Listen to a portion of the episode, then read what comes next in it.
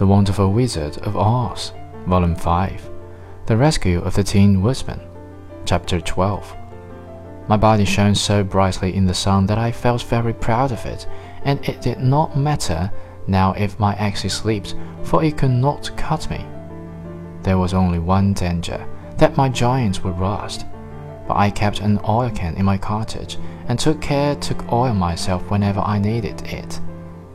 However, there came a day when I forgot to do this, and being caught in a rainstorm, before I thought of the danger, my joints had rusted, and I was left to stand in the woods until you came to help me. It was a terrible thing to undergo, but during the year I stood there, I had time to think that the greatest loss I had none was the loss of my heart. While I was in love, I was the happiest man on earth. But no one can love who has not a heart, and so I am resolved to ask Oz to give me one. If he does, I will go back to the Munchkin Maiden and marry her.